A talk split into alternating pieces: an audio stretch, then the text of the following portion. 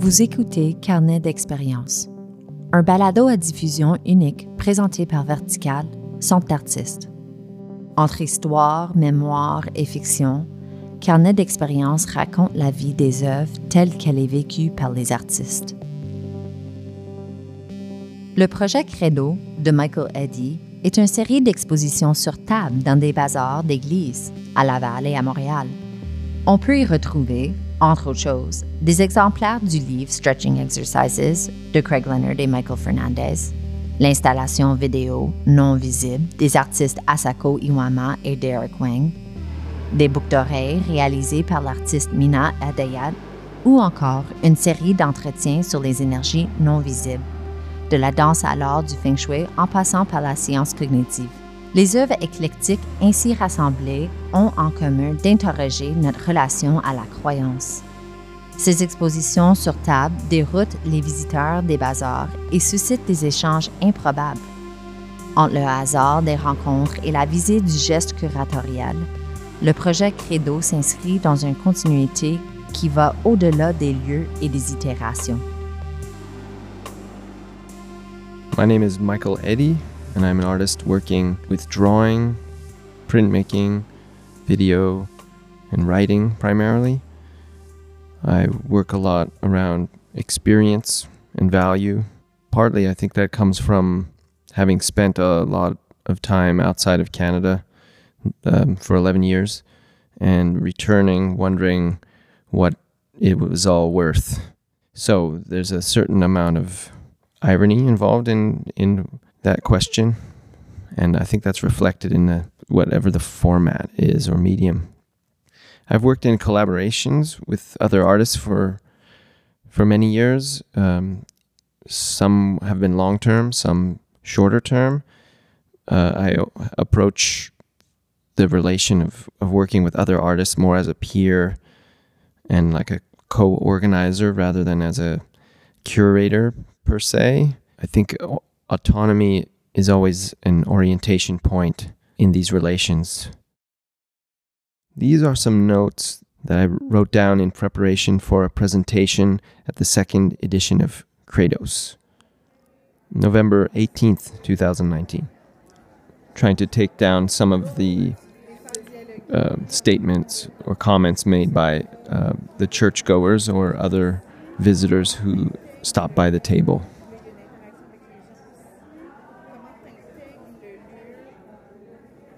My job as the table attendant involves being a sounding board. It is on the edge of performance, but not quite there. The performance is straightforward, polite, platonic, or Socratic in its sense of dialogue and goodwill. It is not neutral, but open. Is it being myself? Sort of, but the work is on display, not my character. I wondered what the experiences of the attendees point toward that could sit tangentially to the work. That question is vocalized. Someone asked me about the artistic role I seem to think is involved in this gathering of works and this table sitting. What in this project is artistic and not simply organizational, curatorial? I don't think I provided a satisfactory answer, but more recently I thought it was this loose script I had been following, these actions and gestures that are involved beyond the selection power move. Situating works in a different context doesn't seem like enough of a description if we don't include the negotiation aspect. Does this mean we are in the realm of relational art? I'm not that invested in this question, but if various publics run into the work, if they approach in their own ways with their own understandings, then this just brings out aspects of art viewing in general, perhaps heightened slightly does that qualify it as relational, this acknowledgement? Of course, it is not a study of believers because I'm not even sure what that means. But should I be, and should the project aim for a form of knowledge that isn't so foggy, that isn't merely anecdotal and leaning on the smugness of potential? What knowledge has been produced? What is the critique? Um, uh, ça, ce sont comme des instructions, mais en anglais. Et j'ai essayé de faire une traduction et laisser ouvert la possibilité d'avoir une autre langue. One of the things about being behind the table at at a market is just uh, you have to be prepared that, that people will just walk by. Um, this is not something that at art galleries you um, really experience that much. People will not be interested in the work, no matter how interesting it is. But some will stop and be a little bit surprised by what they see. Um, and it's your job as the person behind the table to try to bring out things, but not not define the work too strongly because there's a lot of entry points. Some people would respond to particular works with their own experiences. In, for example, Tai Chi, uh, someone saw a video by Asako uh, Iwama and Derek Wong that was on the table and uh, started talking to me about Tai Chi and energy. And um, Armenian Catholic Church, this is not a conversation that I expected to have. Mina Edayat, collaboratrice du projet Credo. J'ai commencé à fabriquer des boucles d'oreilles il y a dix ans. Quand j'allais dans un bazar, je voyais des accessoires uniques et beaux. J'ai décidé de faire des boucles d'oreilles moi-même, en même temps d'en collectionner de partout dans le monde dans mes voyages. Maintenant, j'en ai plus de 200 pièces. Il y a un concept lorsque je les utilise. Elles sont mélangées et ne devraient pas être pareilles l'une à l'autre. À chaque fois, en me basant sur mes sentiments, je choisis différentes paires pour refléter les facteurs comme la santé, les émotions, la politique et l'environnement. Par exemple, à la suite d'une expérience bureaucratique désagréable à l'hôpital, je me suis sentie furieuse. La fois suivante, j'ai mis les boucles d'oreilles que j'ai choisies, un drapeau canadien et un piment fort, pour exprimer ma frustration. Le nombre total de paires possibles à partir d'un lot de 200 boucles individuelles est 19 900.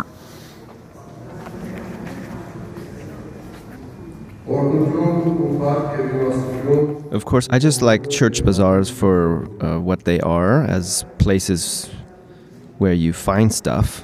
But it always seemed interesting to me that the church bazaars often have very little to do in the objects there with the space where they're happening. And I wondered if maybe a discussion around these really crucial topics of spirituality and organized religion or disorganized religion could be had in those spaces. And then also how to act respectfully to people there uh, who maybe are are there to support the church and not just to traffic in Avon products or uh, kind of used tchotchkes. Church bazaars are uh, not a new thing. They're not a way to just to save the churches which are having a hard time with attendance and fundraising, but they've been used as social spaces for as long as churches existed have existed. So to me there there's a certain amount of public space even though it's kind of overdetermined space in terms of the symbolism um, it is still a sort of public space where interactions can happen that you don't know what the result will be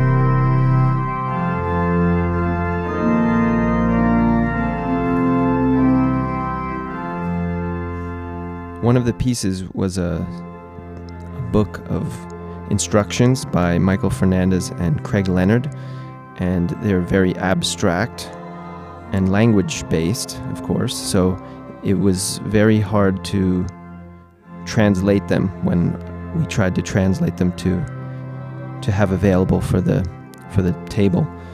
And because it was hard, I thought maybe we could invite people to help in translating into whatever language they wanted to these um, these instructions.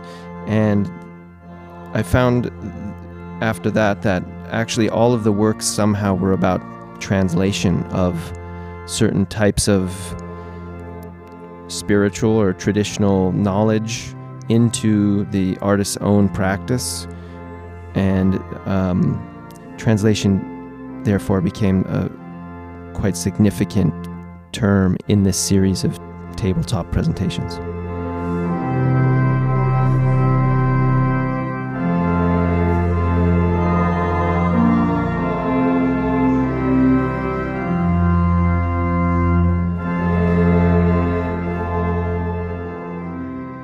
Le balado Carnet d'expérience est présenté par Vertical, son artiste. Merci d'avoir été à l'écoute et au plaisir de vous retrouver pour la deuxième partie de l'événement, une discussion publique en direct sur le web avec les artistes à laquelle vous êtes conviés le 18 juin 2020. Vertical remercie chaleureusement les artistes Cindy Baker, Christian Bugeaud, Michael Eddy et les membres du Do Soft Club Pénélope et Chloé, Marion Paquette et Marianne Stratis. Également, merci à l'équipe de réalisation. Véronique Houdon à la recherche, à la conception et à l'animation. Alexis Bellavance à la direction technique et Emma Guimont, moi-même, dont vous avez entendu la voix tout au long de ces carnets. Les échanges entre Cindy Baker et Magdalena sont des documents participants à la performance The Log House in the Ocean. Les extraits lus qui accompagnent l'œuvre de Christian Bougeot proviennent d'un texte de Kian Cruz commandé par l'artiste dans le cadre du projet La Famille. Michael Eddy lit les extraits de son journal. Les réflexions de Mina Adayat sont écrites dans le contexte de l'œuvre Credo. Les œuvres abordées dans ce balado ont été diffusées dans le cadre de Clan, Destinée et Clandestinité, la programmation thématique annuelle 2019-2020 de Vertical. Vertical est soutenu au fonctionnement par la Ville de Laval et le Conseil des arts et des lettres du Québec. Cet événement numérique est soutenu par le Programme pour les arts et les lettres de Laval 2019-2020, soutien au projet des organismes artistiques et littéraires professionnels du Conseil des arts et des lettres du Québec.